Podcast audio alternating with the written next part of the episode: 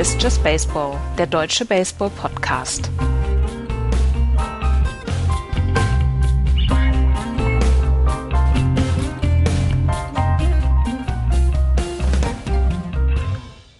Oktober Baseball. Hallo, liebe Leute, zu einer verspäteten Ausgabe von Just Baseball. Hallo, Florian. Schönen guten Tag. Hallo, Andreas. Hallo.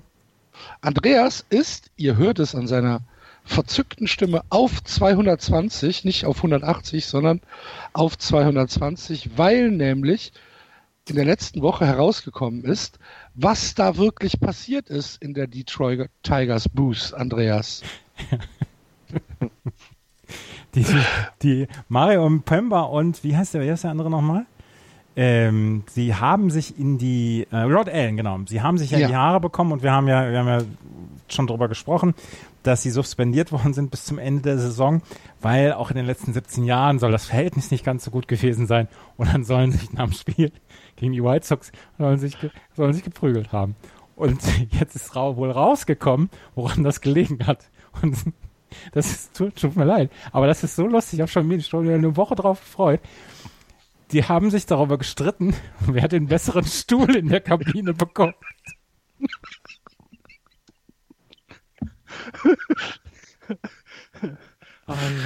Ich nehme den! Nein, ich! Großartig. Das ist so super. Großartig. Und dann gab es halt ähm, tatsächlich körperliche Auseinandersetzung ne? ja. zwischen den beiden. So ein Rumgeschubs. wegen eines Stuhls. Stuhl. Stell dir mal vor, du bist der Produktionsverantwortliche und stehst da und, und siehst das. Ich gehe ich geh fest davon aus, dass sie den Stuhl absichtlich, dass sie einen schlechter und einen besser gemacht haben, das ich damit, die, damit die sich ja noch mehr in die Haare das, kriegen. Das kann ich mir nicht vorstellen, aber das ist so super. Jetzt hat der schon wieder den, den guten Stuhl. Jetzt hau ich ihm einen rein. Ja, also wenn, wenn das tatsächlich das ähm, der Tropfen war, der das fast zum Übergelaufen, äh, zum Überlaufen gebracht hat bei den beiden, dann kann man sich vorstellen, dass äh, da in der Vergangenheit einiges im Argen lag. Und äh, ja, sind wir mal gespannt, wie die Detroit Tigers Boost nächstes Jahr aussieht. Aber wir beschäftigen uns jetzt ein bisschen mit aktuellem Baseball, denn die Wildcard-Spiele sind gespielt, die Playoffs fangen in der Nacht von heute Donnerstag auf morgen Freitag an. Und ähm, bevor wir uns aber wirklich um das tagesaktuelle Geschehen kümmern, zwei Meldungen, die wir besprechen müssen, beziehungsweise drei. Ähm, Addison Russell hat seine äh, Suspension von der MLB bekommen. 40 Spiele wegen Domestic Violence und hat, hat sie akzeptiert. Reicht das, Florian? Äh, ich finde das immer schwierig, ähm, weil wenn man dann überlegt, wenn jemand dopt, wie viel er kriegt und also ich, ich finde es schwierig, ich finde es gut, dass die MLB das, dass sie ihn sperrt. 40 Spiele ist eine Viertelsaison, also das hört sich ja wenig an, erstmal bei 162 Spielen, aber es ist halt eine Viertelsaison und das without pain, ne, das würde ja wahrscheinlich bedeuten, dass er auch kein Gehalt bekommt, das tut ihm also auch weh. Es macht die Sache natürlich nicht besser, aber Strafe ist ausgesprochen, ist mir ein bisschen, bisschen zu wenig. Ähm, aber ich finde es gut, dass sie es tun. Ähm, ich habe mal eine Liste von, von Sperren wegen Domestic Violence Policy ähm, Bruch äh, gesehen oder habe sie jetzt vor mir hier. Addison Russell ist mit 40 Spielen ähm, so ein bisschen in der Mitte davon, von den Sperren, die schon mal ausgesprochen worden sind. Aroldis Chapman zum Beispiel, an den können wir uns noch erinnern, der ist mal für 30 Spiele suspendiert worden. José Reyes von den Rockies für 51 Spiele. Auch an den Fall können wir uns erinnern, haben wir hier besprochen. Hector Oliveira von den Atlanta Braves ist für 82 Spiele gesperrt worden. Und José Torres von den San Diego Padres im Juni erst für 100 Spiele. Roberto Osuna von den Blue Jays für 75 Spiele. Ähm, also da ist, äh, da ist schon noch ein bisschen Luft nach oben dabei. Gerade bei Roberto Osuna ähm, haben wir ja darüber gesprochen, dass die Houston Astros ihn für ihn dann getradet haben und es dann ähm, durchaus auch ein paar Diskussionen gab. Also er liegt so ein bisschen in der Mitte von diesen, von diesen Strafen und ähm, 40 Spiele, das hört sich jetzt erstmal nicht so richtig viel an in der 162 Spiele Saison, aber er ist jetzt erstmal, er ist dann auch so ein bisschen gebrandmarkt, vorbestraft quasi. Und er kann sich da noch nicht wieder wirklich was ja, leisten. Es ähm, ist rückwirkend zum 21. September dann auch. Ähm, also er wird wohl 30 genau. Spiele, 30 genau. Spiele in der neuen Saison wird er nicht mitmachen können, die ersten 30, ähm, weil er ja schon suspendiert war von den Cups. Und ähm, jetzt müssen sich die Cups überlegen, und das hat Theo Epstein auch gesagt, ob sie im, ähm, im, ähm, in der Offseason jetzt den Vertrag verlängern, weil sie haben wohl eine Club-Option, oder ob sie ihn als Free Agent gehen lassen. Und das sagte er, ja, ähm, wir müssen einen besseren Job machen, das zu erkennen, auch bei uns in der Organisation. Und ähm, wir müssen dafür sorgen, dass sowas nicht nochmal vorkommt. Und ob Addison Russell nächste Saison zu den Cubs gehören wird, steht zu diesem Zeitpunkt offen. Das könnte natürlich dann auch nochmal so eine Geschichte sein, wo man sagt, okay, das ist, ähm, ist, eine, ist eine Sache, die ihm finanziell wehtut, weil er nicht mehr diese Angebote bekommen wird dann in Zukunft. Mhm. Bei allem ähm, muss man auch ähm, sein Statement dazu nehmen. Er sagt, dass es, er, er bestreitet die Vorwürfe. Er sagt, dass es äh, nicht passiert ist. Er wird jetzt an einem ähm, Programm, an einem Anti-Aggressionsprogramm, was vom äh, MLB's Joint Policy Board überwacht wird, teilnehmen. Und ähm, sollte er dann in der nächsten Saison Baseball spielen, wo auch immer, ist er am 3. Mai wieder eligible ähm, Baseball zu spielen. Ab ähm, und dann gibt es noch äh, zwei Meldungen, die äh, gestern reingekommen sind, nämlich äh, zwei Manager werden in 2019 nicht zu ihren Teams zurückkommen. Beides einigermaßen ähm, nachvollziehbare Moves, sage ich jetzt mal. Äh, einmal von den Baltimore Orioles, Buck Showalter, der die schlechteste Saison in der Geschichte der Orioles gecoacht hat, äh, mit nur 47 Siegen bei 115 Niederlagen. Ähm, er wird also nächstes Jahr nicht mehr zu den Orioles zurückkommen und bei den Minnesota Twins ist auch Paul Molitor ausgeschieden. Man hat ihm vom äh, Club beziehungsweise von der Franchise eine andere Position, wahrscheinlich irgendwas im Beraterstab oder im äh, Front Office angeboten. Da sagt er, eigentlich habe ich da keine große Lust drauf ähm, und äh, seine Zukunft ist im Moment ein bisschen ungeklärt. Er wird auf jeden Fall nicht mehr äh, auf der Bank sein in 2019 und die Twins coachen. Bei Buck Showalter, Andreas, haben wir ja schon irgendwann im Mai gesagt, dass er einigermaßen gelangweilt aussieht. Ne? ja, er machte nicht so den Eindruck, als ob er so richtig, richtig kämpfen wollen würde. Ähm, die Organisation, die Baltimore Orioles, äh, haben sich beeilt zu sagen, ähm, Buck Showalter soll bitte nicht für diese Saison in Erinnerung behalten werden, sondern für die vier nacheinander folgenden ähm, Playoff-Einzüge. Er ist 2009 oder nach der Saison 2000, während der Saison 2009 gekommen und hat damals noch in der ersten Saison ein bisschen Probleme gehabt, aber dann wurde, wurde das Team immer besser unter ihm. Und wir haben, ähm, sie haben ja in den Playoffs durchaus zwischendurch auch uns als Red Sox-Fans genervt und sie haben Erfolge gehabt. Sie waren einmal in der American League Championship Series, sie waren 2014 dort, haben dort damals gegen die Kansas City Royals verloren, auch nur knapp und hatten insgesamt eigentlich eine richtig, richtig gute Zeit. Das ist dann letzte Saison, ist es dann weniger geworden und diese Saison halt diese Katastrophe. Ähm, aber man traute ihm dann auch nachdem auch der Vertrag ausläuft, traute man ihm auch nicht mehr zu, dann äh, im nächsten Jahr oder in den nächsten Jahren dieses Schiff wieder auf Kurs zu bringen. Zusammen mit Dan Duquette ist er ja auch gegangen. Also Dan Duquette, der General Manager, geht ja auch und ähm, dort wird jetzt ein neuer General Manager gesucht. Ähm, wie gesagt, dieses, diese 47 Siege jetzt in einer Saison, die stehen natürlich so ein bisschen über allem, aber er hat eine verdammt gute Arbeit in den sieben Jahren davor, habe ich, sage ich jetzt mal, gemacht, weil letztes Jahr ähm, war es schon nicht gut, da sind sie auch schon letzter geworden. Aber die Jahre davor war, waren die ähm, Baltimore Orioles vielleicht mit die, mit die beste und interessanteste Mannschaft der American League. Ähm, das, das muss man ja zwischendurch auch mal so sagen. Das war ein interessantes Team. Und ich kann mich noch erinnern an dieses Wildcard-Game, ich glaube vor zwei Jahren war das, als er Zach Britton, Britton nicht eingesetzt hat im neunten Inning und ähm, sie am Ende dieses Wildcard-Game verloren haben und ihren besten Reliever nicht auf dem Mount hatten. Ähm, dafür ist er damals kritisiert worden und dann ging es alles so ein bisschen abwärts. Und ähm, ja, jetzt nach so einer Saison, dass du da Veränderungen vornimmst, ist ja völlig klar. Ja. Wie sieht es in Minnesota aus, Florian? Paul Molitor ähm, kehrt, kehrt nicht mehr zurück. Was äh, sind deine, deine Gedanken dazu? Ne, ich finde es einmal spannend, dass sie ihn in der, in der Organisation behalten wollen. Das finde ich bei so einer Situation immer re recht spannend. Also sie halten wohl noch viel von ihm, ähm, denken aber eben nicht, dass es vielleicht auf der Position des Managers ist. Und ähm, er hatte in seiner ersten Saison ja sogar das Glück, die Twins in die Playoffs zu führen, also in das Wildcard-Game.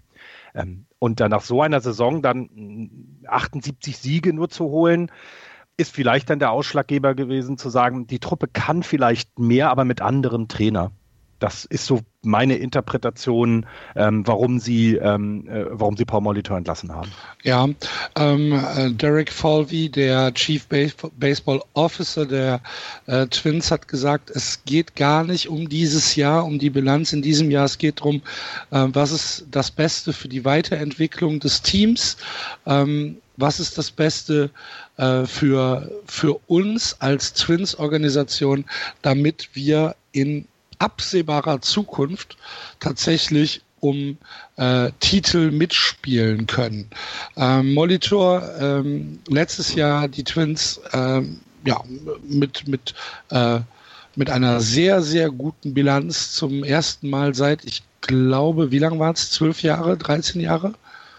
Äh, wo, wo sie wo sie äh, nicht mehr die Division gewonnen haben ja, locker. Ja. Also, aber äh, beziehungsweise be beziehungsweise nicht mehr in, in, den Playoffs waren, genau. Ja, in den Playoffs waren ähm, sie ja 2000, 2009 das letzte Mal dann. Okay. Also, Ach. also acht. Jahre dann, ne? Hm. Ja. ja, ist ja aber trotzdem, ist ja, ist ja, ist ja dann eine Zeit, ne? Also. Ja, und ähm, er hatte, er hat ja noch zwei Jahre Vertrag. Also der Vertrag ist nicht ausgelaufen. Das heißt, ähm, wenn er nicht in der Organisation bleibt, muss er kompensiert werden. Ähm, ich tue mich da so ein bisschen schwer äh, mit, mit, mit der Entscheidung, weil Molitor ja eigentlich gezeigt hat, dass er in der Lage ist, auch äh, junge Spieler, Prospects, nehmen wir einfach nur mal Max Kepler, ähm, in eine Mannschaft zu integrieren und als Day-to-Day-Spieler äh, ja, ähm, aufstellen zu können.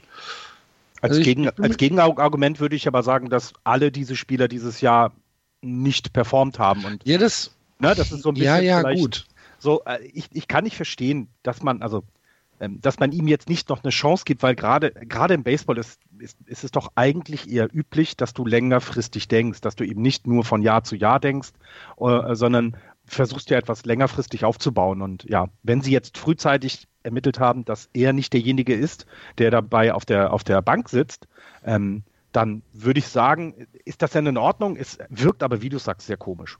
Andreas, also, was sagst du dazu? Also was, was ich noch gelesen habe, ist, dass ähm, Falvey und Thad Levine, die beiden Macher jetzt bei den äh, Minnesota Twins, während der Saison beide nicht ganz so glücklich waren, weil sie einen Manager übernommen haben. Sie sind ja erst letztes Jahr angetreten dann auch mhm. und ähm, dass sie gar nicht so glücklich waren, damit jemanden, einen Oldschool-Manager zu übernehmen und dass sie jetzt jemanden suchen, der, ähm, der analytischer rangeht, auch diese äh, in die Sabermetrics mit reingeht und nicht auf diesem, auf diesem alten Weg, den Paul Molitor mit seinen 62 Jahren dann ja auch gegangen ist und ähm, dass sie sich da einen selber suchen wollen und dann quasi ihren Coach haben wollen. Das ist wohl eine Vermutung, die in Minnesota so ein bisschen die Runde macht. Und das, dann könnte ich es mir auch vorstellen. Er, Paul Molitor, war selber wohl komplett überrascht von dieser Entscheidung, weil er halt noch zwei Jahre Vertrag hatte, weil er letztes Jahr erst ähm, den Vertrag verlängert hatte um drei Jahre und weil er in den nächsten zwei Jahren jetzt noch jeweils 3,25 Millionen Dollar bekommt.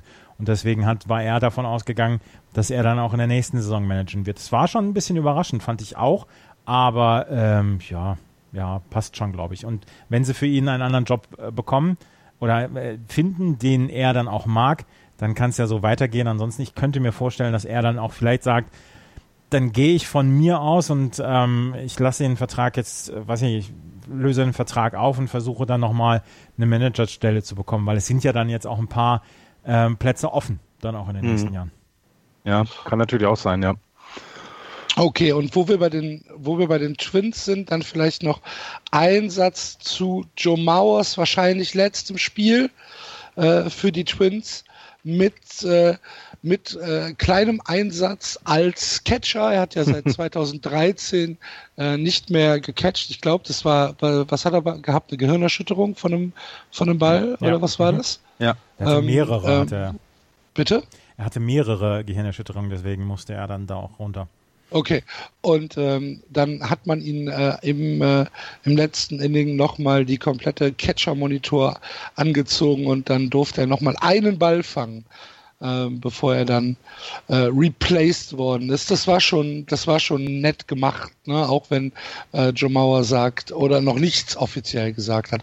Aber alle Zeichen äh, deuten darauf hin, dass wir ihn wahrscheinlich dann nicht mehr wiedersehen als aktiven Spieler. Ja, also, ja, und ich, das, dafür sind aber ja die Amerikaner so ein bisschen bekannt, ne? dass sie, dass sie so ein, äh, die, die, dass sie wissen, wie man einen, einen Abschied hier so richtig gut inszeniert. Und bei Joe Mauer hat man es gesehen, ähm, hier bei den Giants hatten wir es mit Hunter Pence, der, dem der ganze Spieltag quasi gewidmet war, dem der ganze Spieltag gewidmet war.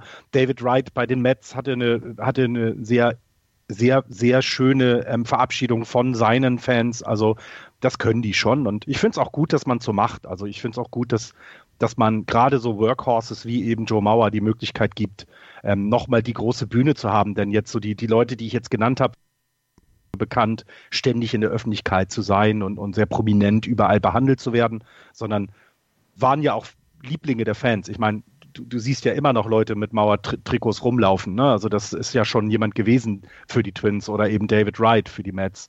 Ähm, selbst Hunter Pence für die bedeutet halt dann doch bei sechs Jahren äh, Zugehörigkeit zum Team was auch für die Giants-Fans. Also ich finde sowas immer sehr schön. Ich mag das auch. Adrian Beltre hat ja einen ähnlichen Abschied bekommen. Auch bei dem weiß man noch nicht, ob er nächstes Jahr weitermachen wird. Und ähm, Joe Mauer, du hast es gerade gesagt, äh, Hunter Pence hat einen, hat einen Abschied bekommen. David Wright, da war dann Samstagabend war es ein, ein auf einmal ein Spiel, was ausverkauft war und wo die Leute alle ähm, sich nochmal sich noch mal von David Wright, von seiner aktiven Karriere verabschiedet haben. Das machen die schon ganz gut, wie ich finde. So, äh, dass er am letzten Spieltag nochmal so ein At-Bat bekommen, ähm, dass sie womöglich dann Victor Martinez zum Beispiel noch mit einem Hit abtreten. Das ist ja, mhm. das ist dann ja ein perfekter Abschied dann. Aber der tränenreichen Abschied von, äh, ich weiß aber nicht, wie man ihn ausspricht, Scotia, ähm, habt ihr den mitbekommen? Mike, Mike Socha. Mhm. Habt ihr das mitbekommen, wie der nach 19 Jahren aus der Organisation quasi geht und, und er fast keine Worte findet, weil sie ihm die Stimme immer wieder bricht? Ähm, das finde ich schon auch sehr bewegend dann. Also da merkt man eben den Jungs, geht das dann allen nah, egal was vorher war und wie schlecht das ist. Also ich finde ja schon, die kriegen viel Geld alle, aber es sind halt auch Menschen und da merkt man das in solchen Situationen schon sehr. Ja, finde ich auch. Gut, dann haben wir, glaube ich, die wichtigsten Geschichten abseits äh, des rein sportlichen äh, besprochen und gehen damit mal in medias res und äh, schauen, was uns in den nächsten Wochen erwarten wird in den Playoffs, die ja nun angefangen haben. Ähm, bevor, bevor wir äh, wirklich über die Spiele reden, noch Chronistenpflicht. Wir äh, schauen einmal auf die Endstände äh, der Standings 2018 in der American League East. Die Red Sox mit der besten Saison ihrer Franchise-Geschichte. 108 Siege, 54 Niederlagen. Dahinter die Yankees 162, die Rays 90, 72, die Toronto Blue Jays 73, 89 und die Baltimore Orioles, wie eben schon erwähnt, 47, 115. Divisionssieger, die Boston Red Sox und die New York Yankees sind natürlich im Wildcard-Spiel gewesen. 100 Spiele, ne? Als Zweiter. Als Zweiter, 100 ja, ja. 100 Spiele. Das ist verrückt.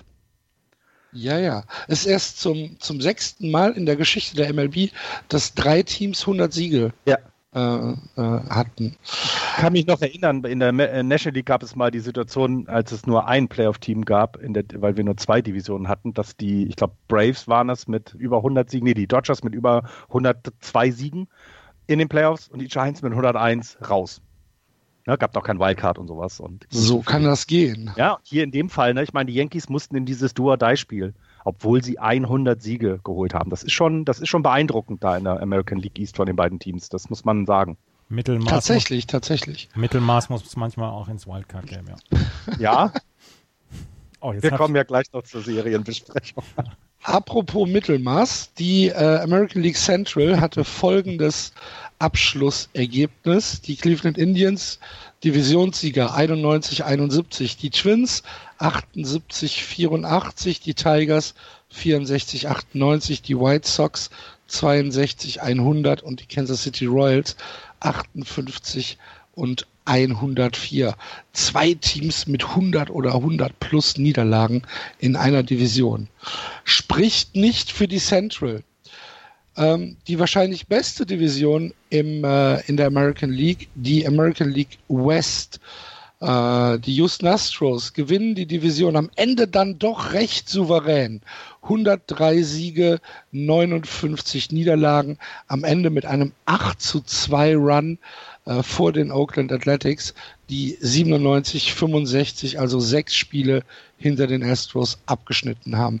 Die Seattle Mariners sind raus, 89, 73, die Angels 80, 82, also schon negativ und die Texas Rangers am Ende 67, 95. Es kam also dazu, dass wir drei Divisionssieger haben mit den Boston Red Sox, den Cleveland Indians und den Houston Astros und gestern dann das Wildcard-Spiel zwischen den Yankees und den Oakland Athletics im Yankee Stadium. Und ähm, ja, äh, das war dann am Ende eine relativ klare Sache für die Yankees, oder Andreas? Ja, das war's. ähm, wir können ja mal drüber, drüber sprechen. Ähm, wir haben ja. Was wollte ich jetzt gerade damit einleiten? ich habe ich hab den Satz falsch vorbereitet. Wir können ja mal drüber sprechen, wie sie in dieses Spiel reingegangen sind. Ach so.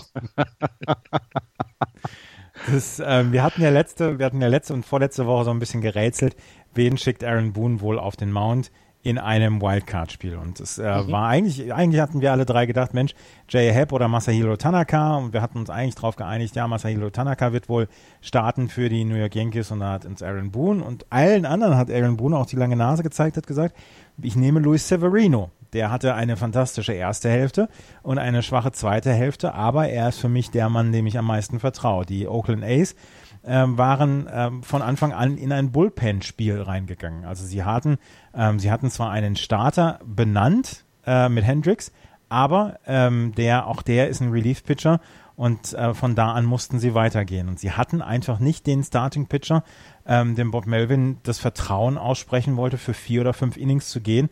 Und er hat ja gesagt, ja, okay, wir haben, wir haben sechs oder sieben wirklich fantastische Relief-Pitcher, also versuchen wir es damit. Ähm, mit der Taktik an sich, daraus ein Bullpen-Spiel zu machen von, von den ähm, Oakland A's, komme ich total klar. Ich hatte, ähm, ich war ein bisschen überrascht dafür, da, darüber, dass Severino reingenommen worden ist, mhm. aber ähm, ja, eigentlich hatte sich so ein bisschen nach dem ersten Inning erledigt, als Hendricks zwei Runs entgegennehmen musste und es 2 zu 0 für die New York Yankees stand. Und was mich am meisten beeindruckt hat in diesem Spiel, war die Offensive der New York Yankees, weil was haben wir alles noch äh, darüber gedacht? Mensch, der Aaron Judge braucht Ed Bats, damit er wieder reinkommt und so. Ja, Kokolores. Zwei Hits hat er gehabt, zwei äh, RBI hat er gehabt und äh, hat einen, hat einen Home Run gehabt im ersten Inning dann mit äh, gegen Hendricks und der ist wieder da und, und der aber halt auch ein Fehler von Hendricks war. Ne? Das mag ja, das mag ja sein. Also so, so ein hängender Slider, nachdem er zwei hintereinander schon geworfen hat. Ja, ja, das, das, das mag alles sein und trotzdem hat Judge den, den Ball dann erstmal zerstört und ähm, er macht dieses Line-Up ja so viel tiefer, nachdem jetzt ja auch Luke Voigt auf einmal ähm, so ein bisschen wie Kai aus der Kiste gekommen ist, nachdem er von den St. Louis Cardinals gekommen ist und äh, das Line-Up einfach so viel tiefer macht. Da ist noch jemand wie Gary Sanchez, der keine gute Saison hat, den kannst du inzwischen auf die 8 setzen, weil mhm. du ihn gar nicht weiter vorne, vorne brauchst. Und das, du hast McCutcheon als wirklich guten Lead-Off-Hitter, dann hast du Aaron Judge, Aaron Hicks, äh, Giancarlo Stanton und Luke Voigt. Und das ist einfach sehr, sehr, sehr gut, was die da haben. Und ähm, mich hat das am meisten beeindruckt, diese Offensive, die sehr gnadenlos letzte Nacht war. Ja, allerdings, Florian, muss man auch sagen, die Oakland Athletics haben ihre Chancen nicht genutzt. Es gab ja schon ein paar Chancen. Sie haben am Ende neun Mann left on base gehabt mhm. und ähm, sind äh, tatsächlich nicht dazu gekommen zu scoren. Ähm, eher ein, ein, ein äh, ja, ist das, ist das eher dem Pitching bzw. der Abwehr der Yankees zu verdanken oder haben sie es selbst liegen lassen? Also ich finde sowas immer schwierig zu bewerten. In dem Fall würde ich aber eben genau das, was wir die ganze Saison über die New York Yankees gesagt haben, hier nochmal anbringen. Die haben eben ein gutes Bullpen. Ähm, Severino hat vier Innings gepitcht, hat ähm, zwei Hits zugelassen, hat vier Walks zugelassen. Also da waren die Chancen dann schon Mann on Base alleine bei Severino. Da würde ich dann schon sagen, da haben sie es vielleicht liegen lassen. Aber die erste Runde mit dem Pitcher, ne, also wenn, wenn er dann drei Innings durch hat, dann wird es ja erst für die Better einfacher, gegen ihn zu schlagen, weil sie ihn schon mal gesehen haben an dem Tag, ähm, weil sie auch ein paar Muster sozusagen haben.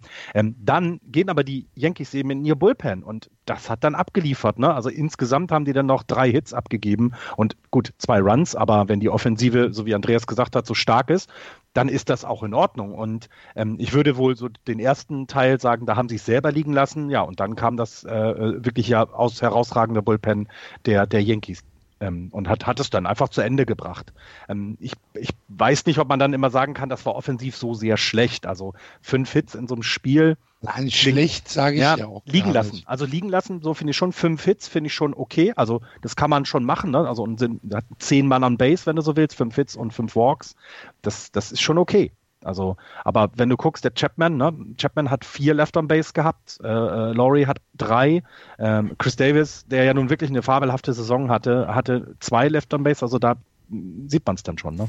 Ich, zwei Dinge sind mir letzte Nacht aufgefallen. Ich habe das Spiel ab dem dritten Inning habe ich es komplett geguckt und zwei Dinge sind mir aufgefallen. Erstens, ich, ich wollte Bob Melvin schütteln im sechsten Inning, als er ähm, Fernando Rodney gebracht hat. Ja.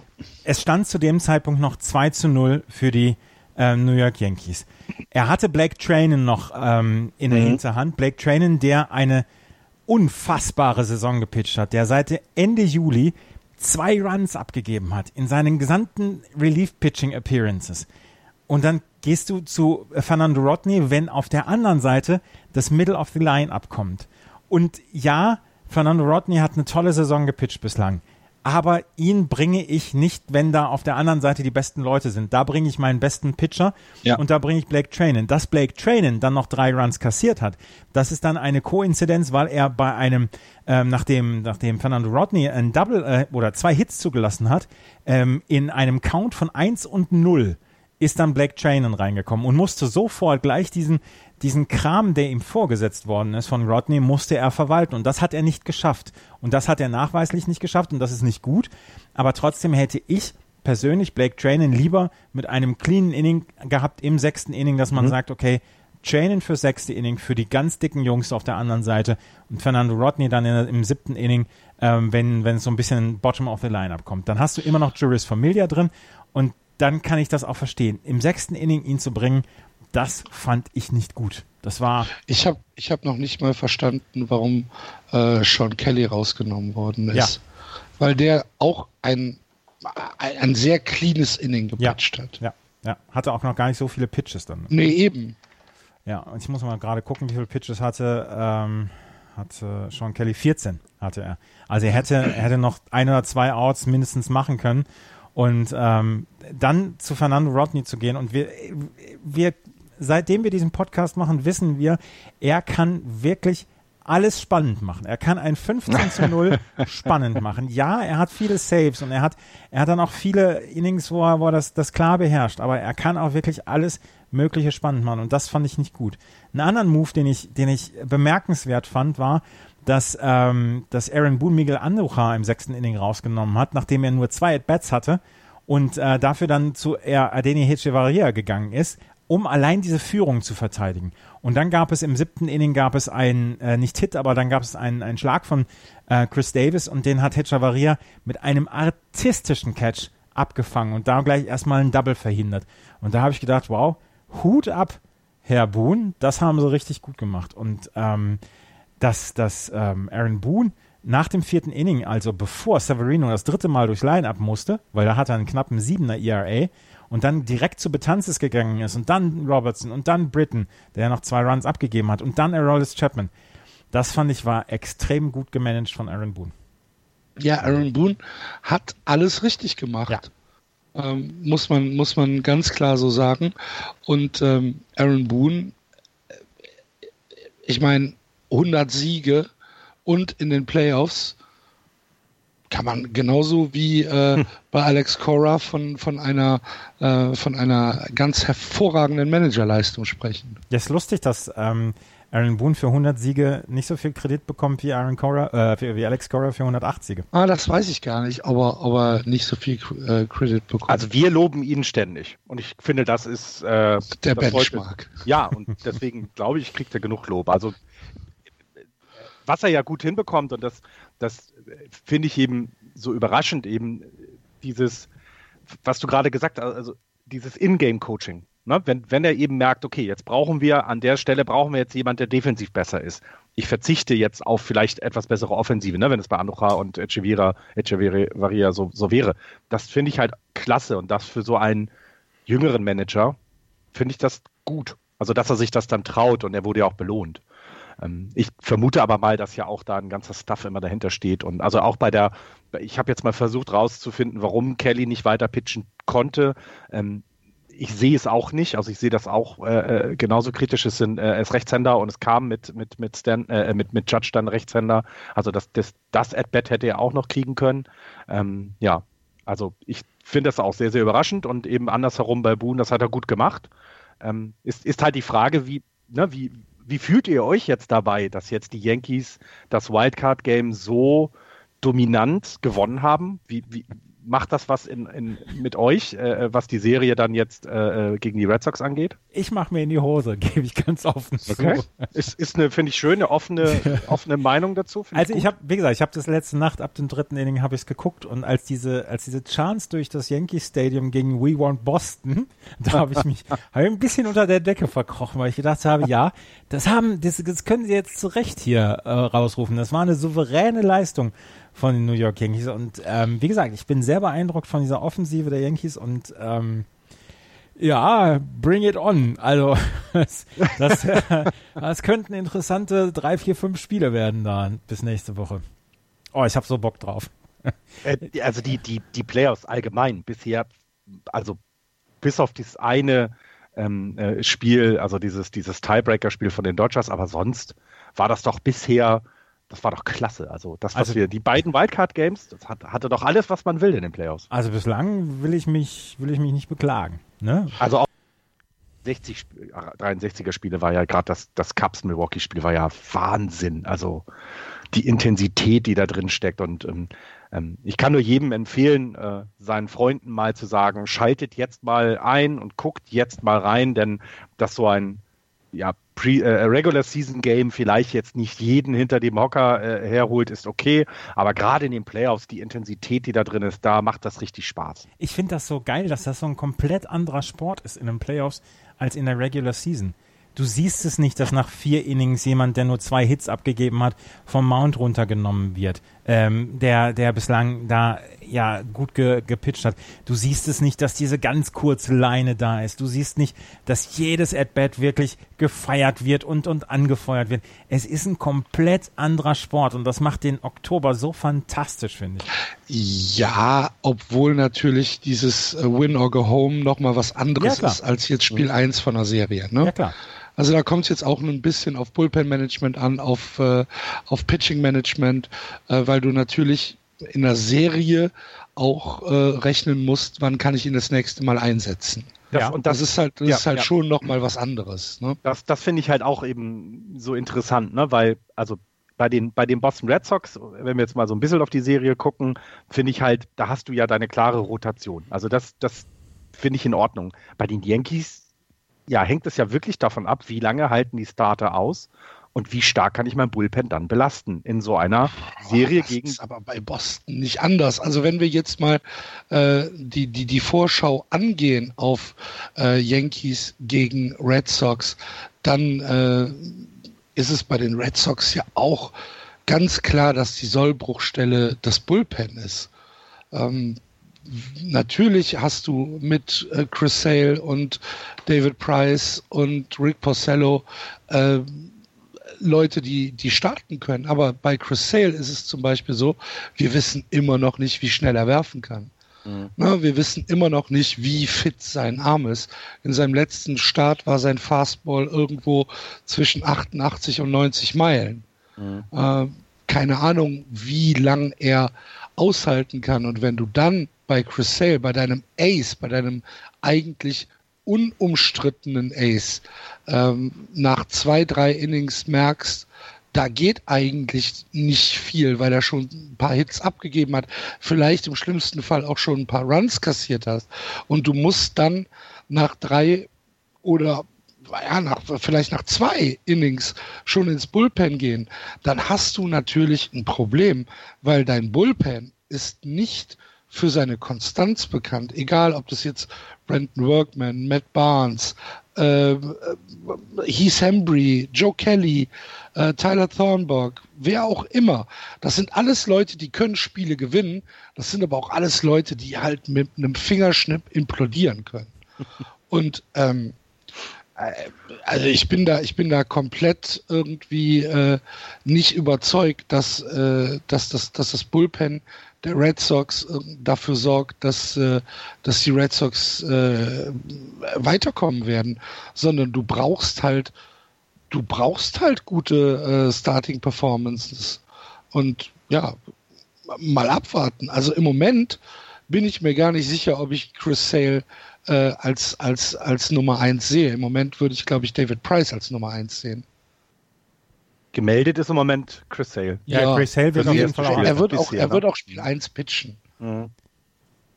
Ich, ich, ich, wünsche, ich wünsche ihm jetzt sieben Innings und zwei Hits gegen sich. Ja, das wünsche ich ihm auch. Ich gehe aber auch eher da, also was ich jetzt damit meinte, war jetzt ja, also natürlich ähm, ist das Bullpen der Yankees besser als das der Red Sox, aber ich glaube, die Yankees werden eher ein Problem bekommen, weil sie das ganze Jahr über ihre Pitcher öfter eingesetzt haben im, im, im, im Relief-Pitching als die der, der Red Sox. Und ich glaube eher daran, dass, dass Price, Sale, Porcello, das ist ein Fund, was die Yankees nicht haben. Ähm, offensiv, wenn ich jetzt beide Mannschaften vergleiche, finde ich keine stärker. Also die Yankees haben eine tolle Offensive, die Boston Red Sox aber genauso. Also ich sehe da nicht große Unterschiede, wenn ich mir das angucke. Und ähm, ähm, ich sehe die Red Sox vorne. Ich würde aber da auch nicht, ähm, also ich würde da tatsächlich jetzt auch nicht sagen, die sind, die sind weit, weit vorne, ne? sondern ähm, die, die, für mich sind die, die, die Red Sox Favoriten, aber ich, ich, ich glaube, die, die Serie wird bis ins letzte Spiel gehen. Ah. Wo, wo möchtest du anfangen, Andreas? Nee, ich kaue nur auf den Fingernägeln, weil ich, weil ich drüber nachdenke, dass diese Serie dann doch durchaus recht spannend werden könnte. Ich hoffe, dass sie spannend wird.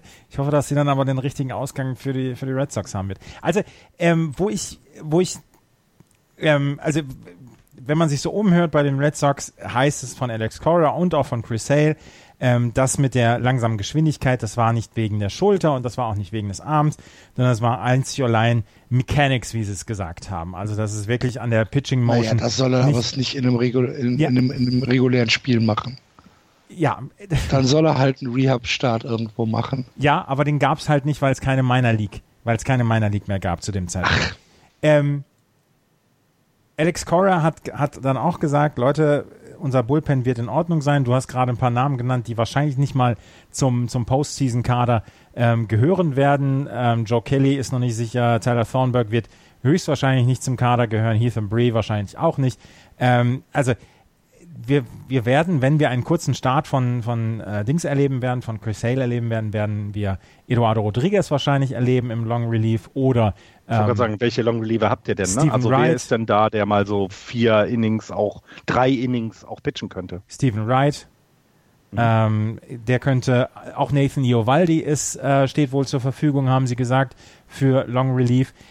Ähm, also ja, es, das ist die, die für mich die spannendste Frage vielleicht dieser gesamten Playoffs. Wie kann Chris Sale pitchen? Und auch David Price ja. hat noch keine guten Playoff-Leistungen in den letzten Jahren gebracht. Auch hier müssen wir abwarten und gucken, kann er das? Kann er das nochmal gegen die Yankees? Es wird zu Hause sein. Im Yankee Stadium ist er häufig verprügelt worden. Deswegen bin ich ganz froh, dass er das zu Hause mhm. pitchen wird. Ja. Darf man auch nicht vergessen, ne? Ja, die ersten beiden Spiele sind zu Hause, ne? Kennt ihr die Win-Lose-Statistik der Red Sox-Starter in den Playoffs? Dieses nicht, die ist nicht gut. 0 und 19. Ja. Ja. Die, wir wissen doch aber, dass die, die, die Statistik, wie viele Siege ein Pitcher hat, nicht wichtig ist. Ja, richtig.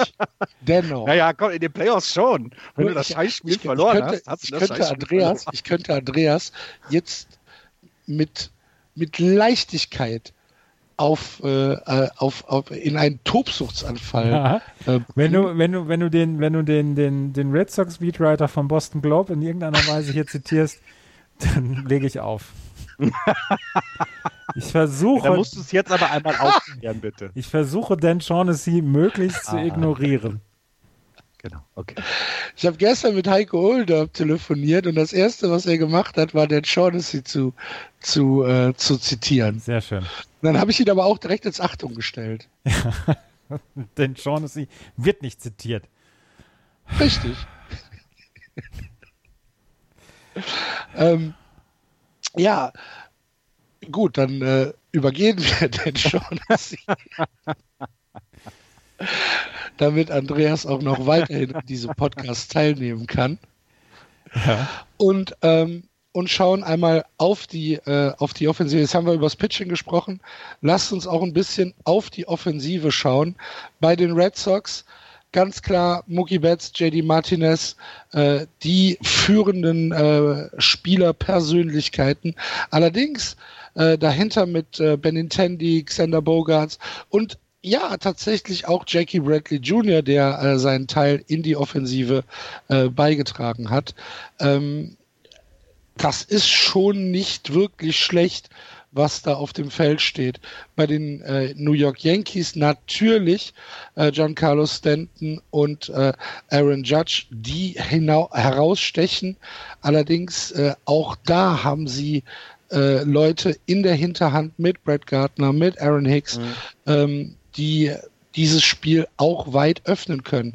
Ich glaube aber, und ich bin davon fest überzeugt, dass die Offensive der Red Sox in von 1 bis 8 oder von 1 bis 9 besser ist als die der New York Yankees, weil bei den New York Yankees die richtigen Powerhitter, das heißt Stanton und Judge, ähm, immer ihre Swing for the Fences Moves drin haben.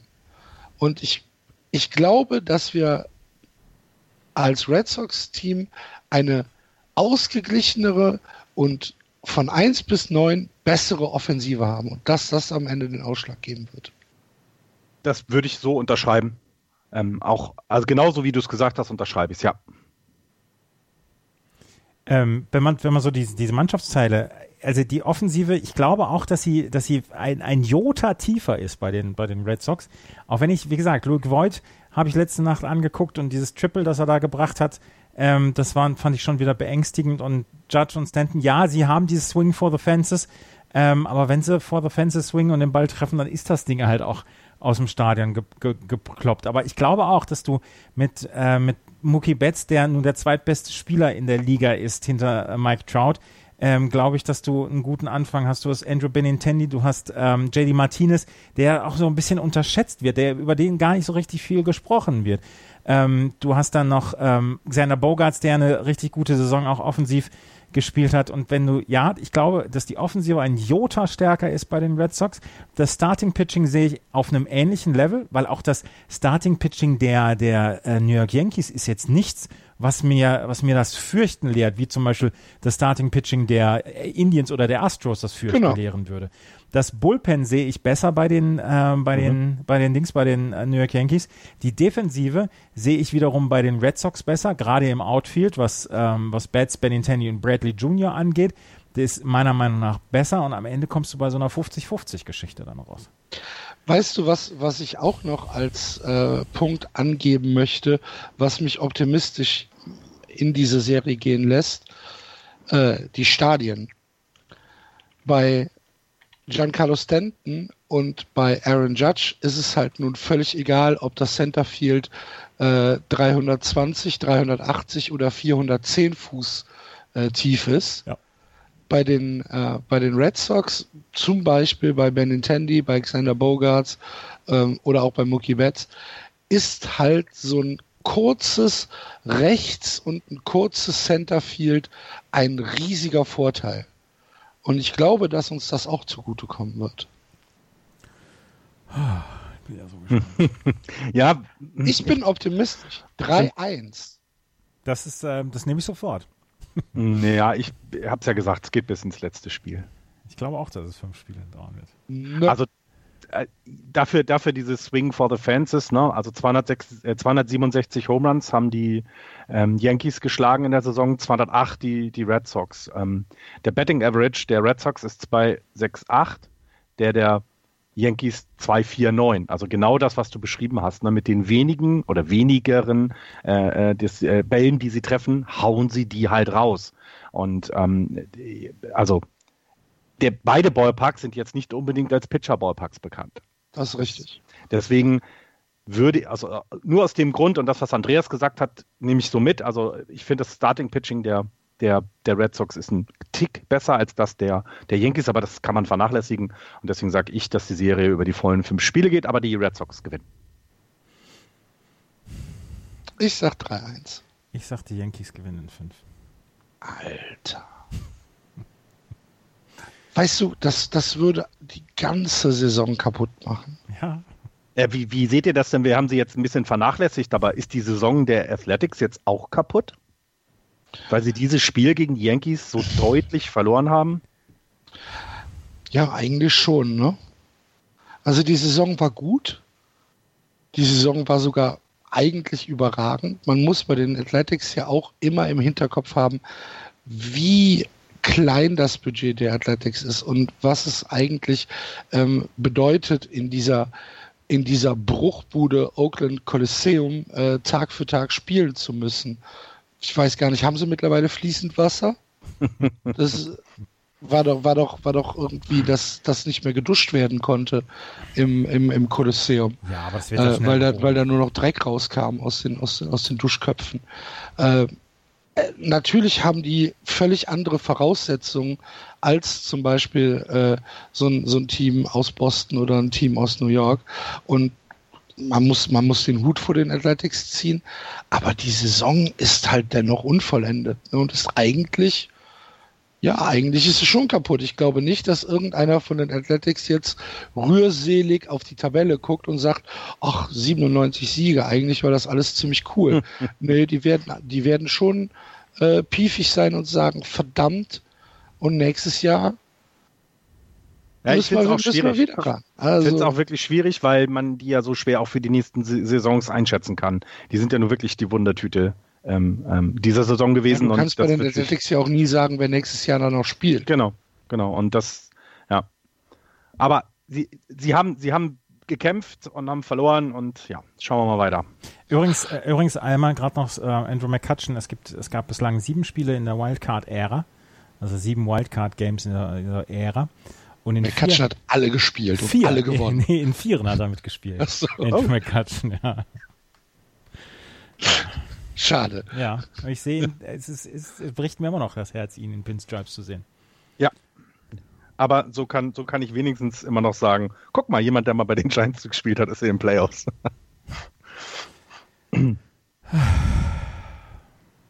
Gut, dann haben wir ja schon die erste Serie ähm, uns angeschaut und äh, schauen auf die zweite Serie in der American League äh, Divisional Series, die stattfinden wird zwischen dem zweitbesten Team äh, in der regulären Saison, den Houston Astros und den Cleveland Indians. Und ich glaube, es ist relativ etabliert, dass die Favoritenrolle wohl beim äh, Home Advantage Team, den Houston Astros, liegen wird.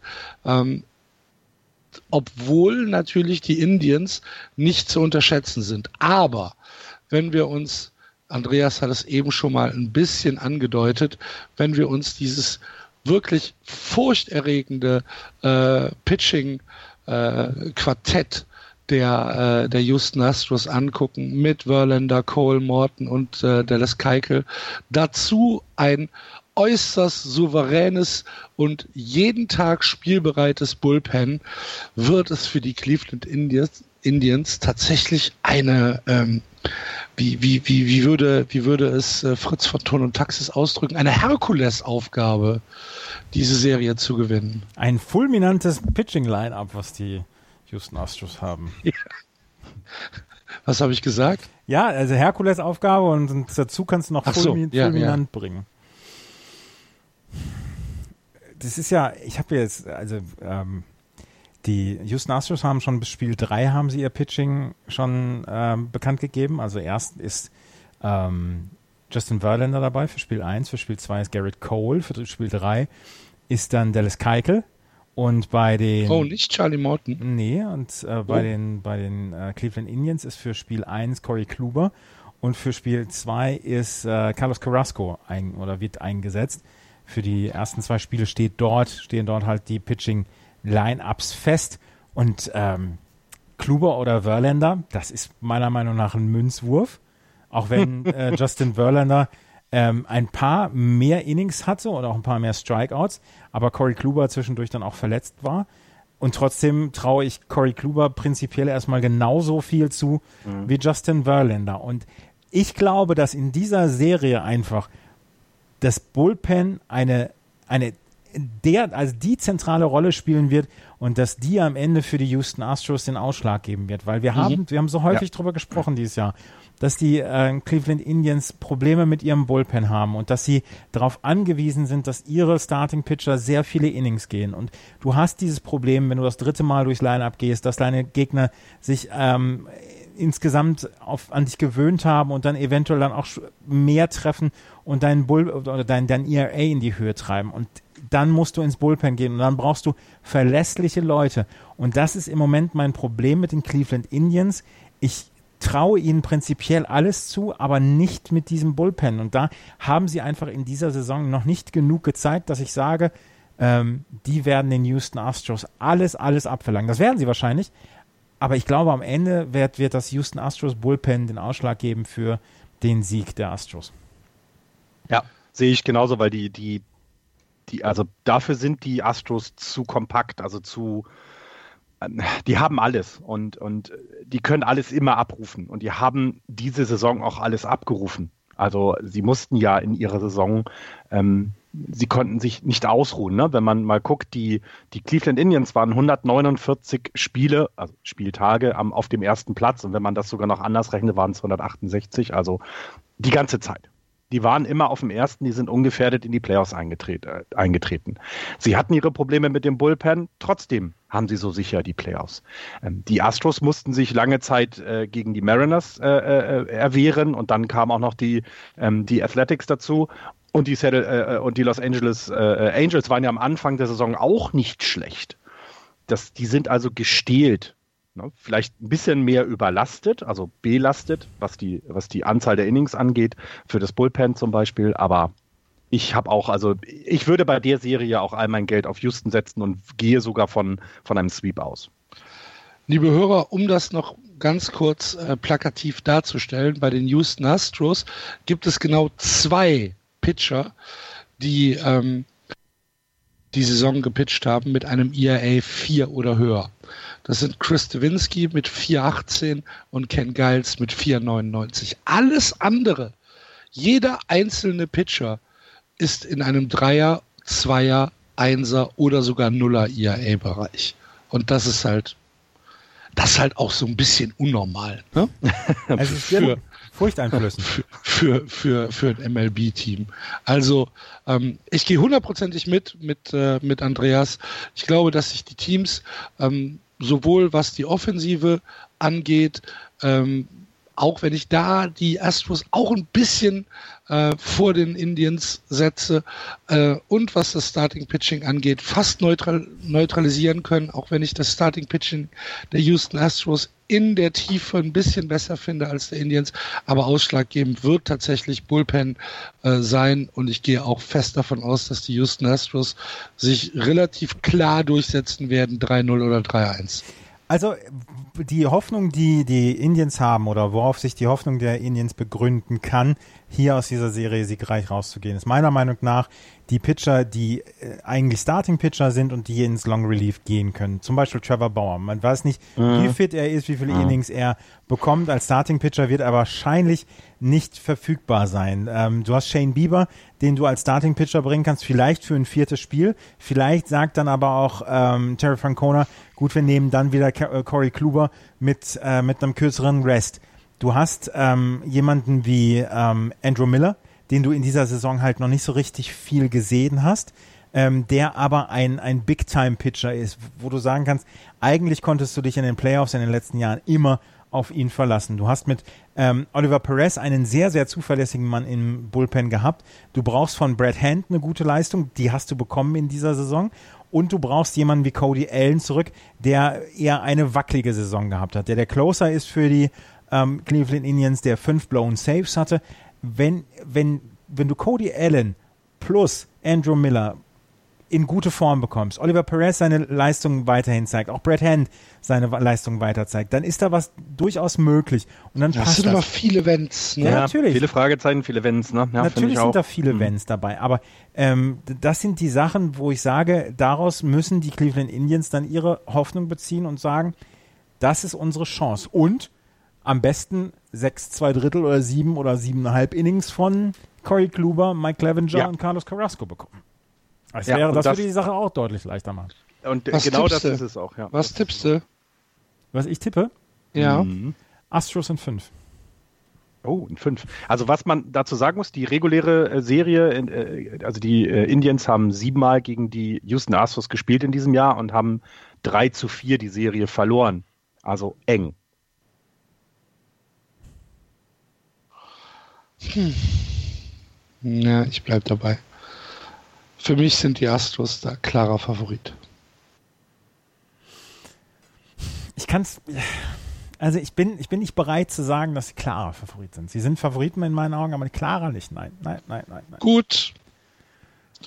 Gut, gut, gut. Wir warten es ab. Die Serien der äh, American League Divisional Series starten am äh, 5. Oktober in der Nacht von Freitag auf Samstag.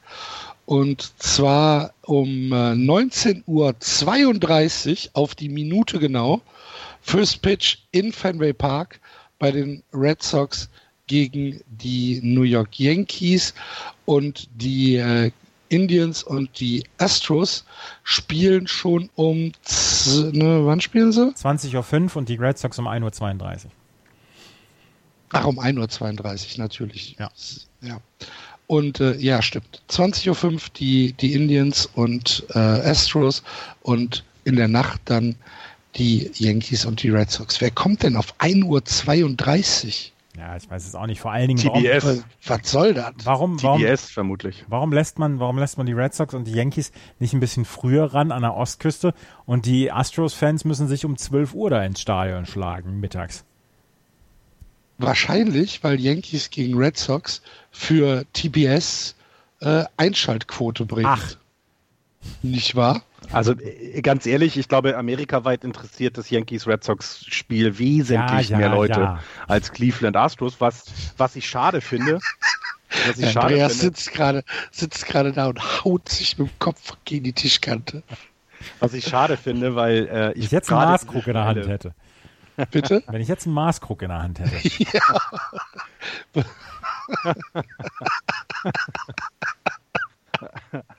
Schnauze, du Sampreis. Jetzt wirst du niederkuscheln, ne?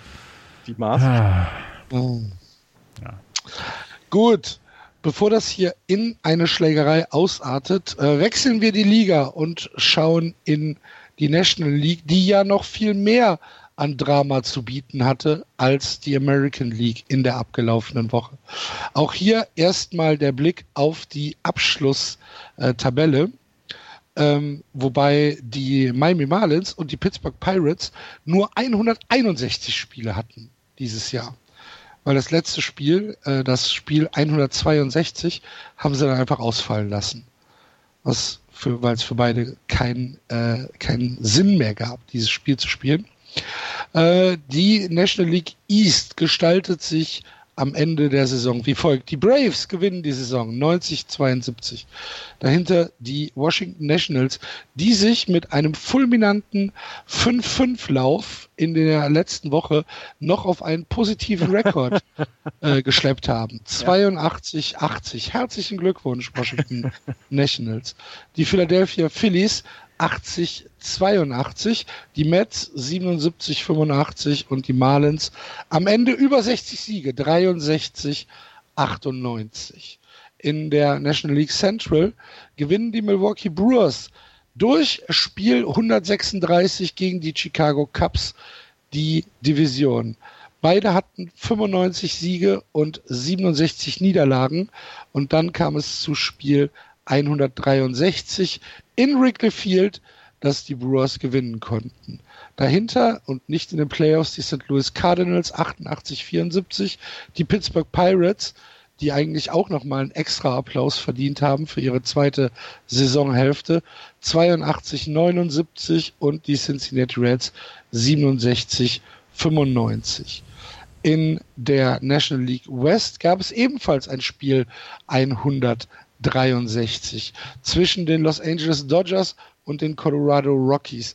Die Dodgers und die Rockies standen am Ende der Saison mit 91 Siegen und 71 Niederlagen gleich auf auf Platz 1.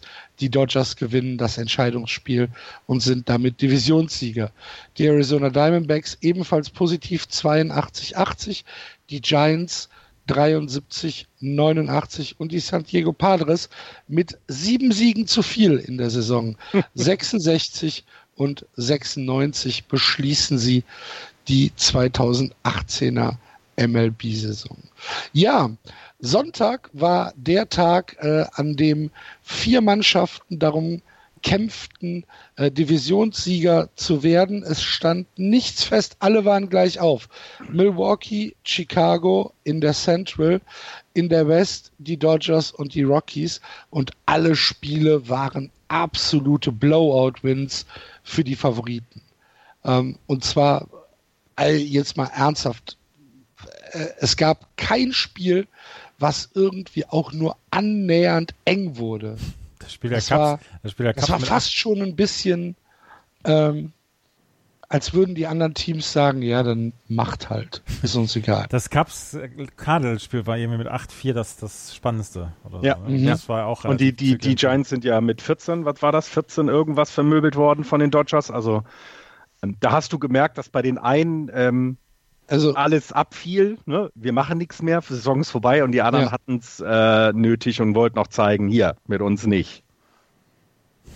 und so kam es dann also dazu, dass es sowohl in der Central als auch in der West äh, zu, äh, zu Spiel 163 kommen musste, was dann Montagabend stattgefunden hat. Die Milwaukee Brewers fahren nach Wrigley Field, nach Chicago und gewinnen dieses Spiel 3 zu 1. Ähm, etwas, womit ich tatsächlich nicht gerechnet hätte. Die Vorzeichen standen auch nicht dazu. Also muss man sagen, das war nicht, das war auch von den Experten so nicht erwartet, ja. ähm, äh, Jason mit einem unfassbar gut gepitchten Spiel für die Milwaukee Brewers bis ins sechste Inning hinein. Äh, Quintana war eigentlich auch nicht wirklich schlecht, äh, hat ein paar mehr Hits abgegeben, aber alles hat sich eigentlich ähm, ja, also es war eigentlich alles sehr, sehr ausgeglichen. Auch noch im die Milwaukee Mhm. Brewers sind 1-0 in Führung gegangen. Im fünften Inning haben die Cubs ausgeglichen. Und das Spiel war von, von, ja, von einer sehr, sehr großen Intensität geprägt, was halt in erster Linie durchs Pitching kam. Ja, und auch teilweise die gute Defensivarbeit. Also ähm, Ja. wenn man mal Javier Baez bei der, bei der täglichen Arbeit zugucken darf ähm, und das in so einem Spiel, was der an äh, Defensiv-Saves hatte, also es gibt, gab einen Ball, ich weiß nicht, wie viele Shortstops auf diesem Planeten diesen Ball noch fielden können. Also ihn einmal unter Kontrolle bringen ist das eine, aber ihn dann auch noch sauber an die Eins zu werfen ist das andere. Und da, also da, das, da, ich habe da mit offenem Mu- Mund gesessen, ähm, was der junge Mann drauf hat. Ähm, auf der anderen Seite ähm, mit, mit äh, Christian Jelic, also äh, äh, sorry, das, also wenn der nicht MVP wird, dann weiß ich es nicht. Achso, da wird es Ravel Baez und das wird genauso gut. Also wahnsinnig toll. Also was der in der Offensive, also wie er auch alle Leute also wie er den, der Defensive noch nicht mal eine Seite anbietet. Ne? Du hast ja immer häufiger diese Defensive Shifts, dass du deine Defensive auf die äh, bevorzugte Richtung, in der der Schläger dann schlägt, äh, einstellst. Bei Christian Jelic kann man das einfach nicht machen. Das funktioniert nicht. Der schlägt dahin, wo er will. Und das mit einer, mit einer Präzision und auch mit einer, mit einer Häufigkeit, das ist schon, das ist schon überragend gewesen. Und ähm, so ein bisschen fand, fand, ich dann eben, also der das Wolf Fielding von Jelic ist ja nun auch nicht schlecht. Ja, ja, ne? natürlich, genau. Er ist auch defensiv eben, ja, absolut, völlig, völlig, völlig richtig. Ähm, da, also äh, ich mag allerdings, also bis zu dem Zeitpunkt, als ich das dann so gesehen hatte, habe ich gedacht, na gut, aber trotzdem, wenn man sich eben die, die Cups anguckt mit, ne, also Murphy, Sobrist, Baez, Rizzo, Brian, Schwarber, Hayward, also die konnten, ähm, die konnten ja sich erlauben, ähm, die Leute da, da, ja, also die, die, ich meine, wenn du guckst von 1 bis 9, ist das ja hervorragend, was die, was für eine Chance die haben offensiv. Also ich hatte da vollstes Vertrauen auch dann für das äh, nächste Spiel, für das Wildcard-Spiel mit den Cups. Ähm, habe aber eben auch anerkennt sagen müssen, wie stark die Brewers eben diese Saison haben und wie wichtig es eben ist, hat man dann gesehen, die Division zu gewinnen. Und das haben sie da deutlich gemacht. Ähm, verloren hat es für mich ja dann auf jeden Fall das Bullpen der, der Cups. Ja gut, aber das Bullpen der Cubs äh, hat ja, also in dem Moment äh, kannst, kannst du ja da wirklich einen Menschen äh, äh benennen und das war Justin Wilson, der das Spiel verloren hat. Genau. Ja. Andreas, dein Take dazu. Ich muss ganz ehrlich erstmal sagen, dass mich äh, diese beiden, diese beiden Spiele 163 etwas unterwältigt haben, weil ich hatte mir ein bisschen mehr erhofft und ich glaube, es lag dann auch daran, dass alle vier qualifiziert waren und es kein Win-or-Go-Home-Spiel gegeben hat, das hätte die Sache, das hätte der Sache, glaube ich, noch so ein bisschen mehr Würze mhm. verlieren. Ich, ich hatte mich sehr darauf gefreut und ähm, auf die beiden Spiele und ähm, ich habe das zweite Spiel, habe ich noch einen größeren Teil von gesehen, das erste nicht ganz so viel, aber ich war so ein bisschen unterwältigt. Ich bin ganz schwer enttäuscht von den Chicago Cubs.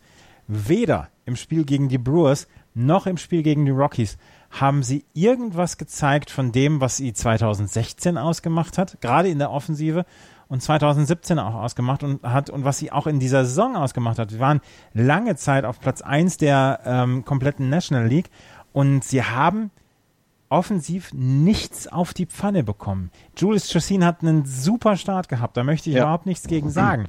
Ähm, aber aber äh, nochmal, bevor du da weitermachst, ich fand, er, er, also da hat er ihn auch meines Erachtens ähm, hat, hat, hat er ihn da zu früh gezogen, finde ich. Also ich, ich hätte ihm noch, also ein paar Innings hätte ich ihm noch zugetraut, ein paar Würfe hätte ich ihm noch zugetraut, äh, zugetraut. Ich weiß es nicht. Ich fand das komisch. Es war ja dann die Situation, ich glaube, er hatte zwei äh, äh, Better dann auf, auf on Base gelassen. Äh, aus der Situation hätte ich ihm getraut, da rauszukommen. Ich fand das ein bisschen merkwürdig äh, von Joe Madden, dass er ihn da so schnell dann zieht. Ähm, drei Hits gegen die Brewers nur zu bekommen oder hinzubekommen, das ist einfach zu wenig. Sechs Hits mhm. in 13 Innings gegen die Rockies nur zu bekommen. Ja. Natürlich haben die Rockies ein fantastisches Spiel gepitcht. Natürlich haben sie äh, von ihren von den Relief-Pitchern einen, einen wunderbaren Job bekommen, bis auf Ottavino, der den einen Run abgegeben hat. Aber du musst doch mit dieser Offensive, die du hast, musst du doch da mehr rausbekommen. Das, das gibt's doch gar nicht.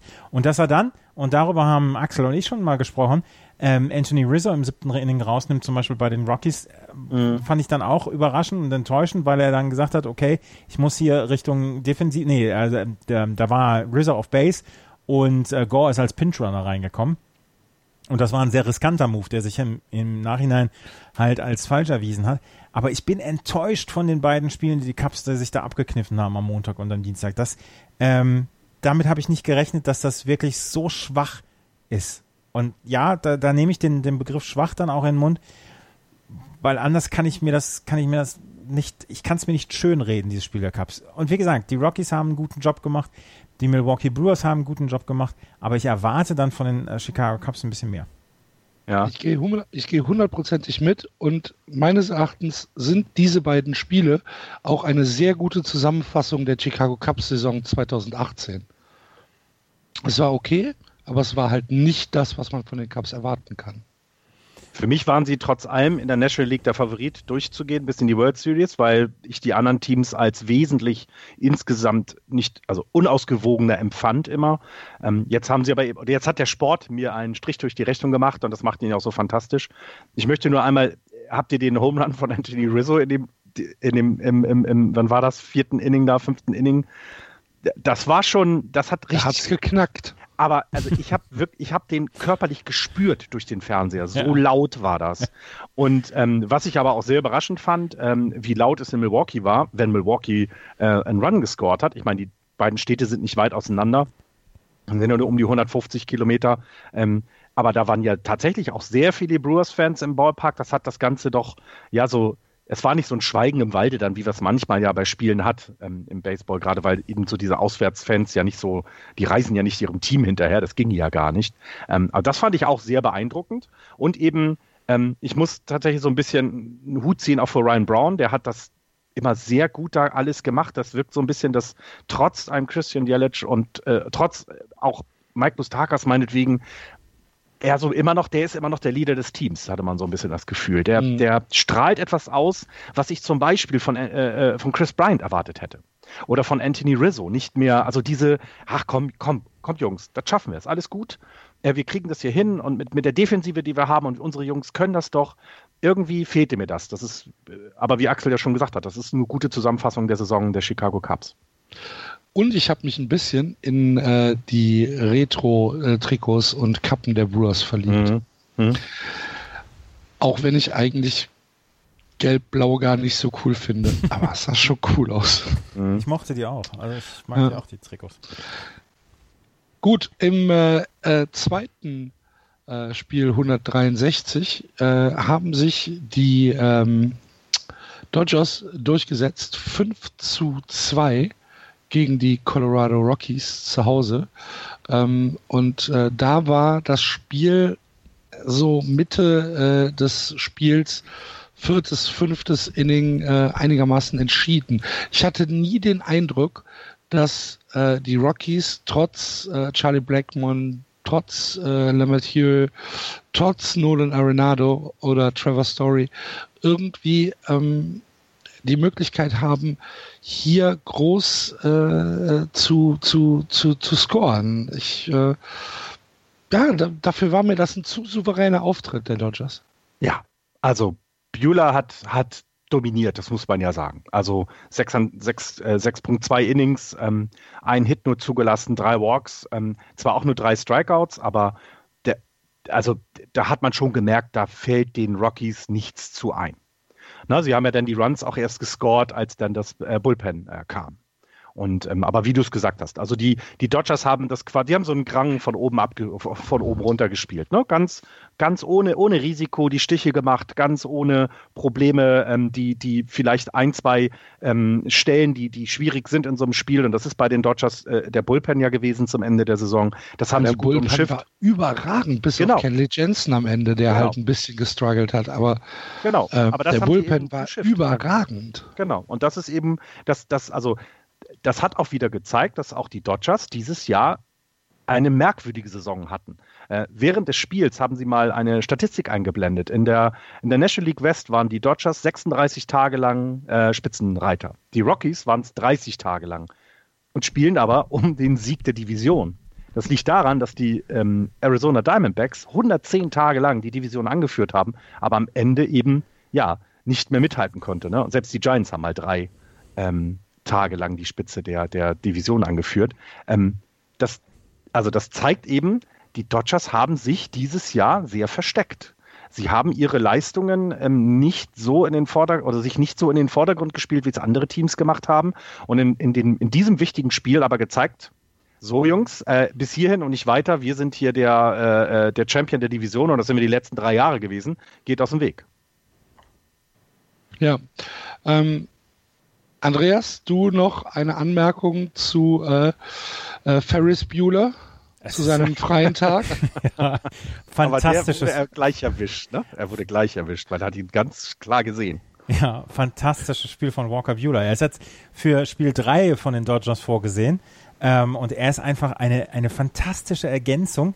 Und was hat der Junge für eine Saison gepitcht bislang? Das ist super. Das ist wirklich, wirklich super. Und ähm, ganz ehrlich, den, den Dodgers ist er quasi in den Schoß ist er ihnen ja so ein bisschen gefallen. Und Ja. ähm, er hat eine Riesensaison gepitcht. Er in einem wirklich wichtigen Spiel, im Wildcard-Spiel, ähm, äh, be- beziehungsweise im Links im, im, ähm, im Spiel, Spiel 163, 163. Spiel 163 pitcht er ein richtig, richtig starkes Spiel. Ein, ein Hit abgegeben in sechs, zwei Drittel Innings. Ja, ja. Und ja, das ist stark. Das ist richtig, richtig stark. Und wie gesagt, er ist eine, eine fantastische Ergänzung für die Dodgers, die ja überraschenderweise nicht Clayton Kershaw an, in Spiel 1 auf den Mount schicken werden, sondern Yunjin Leo.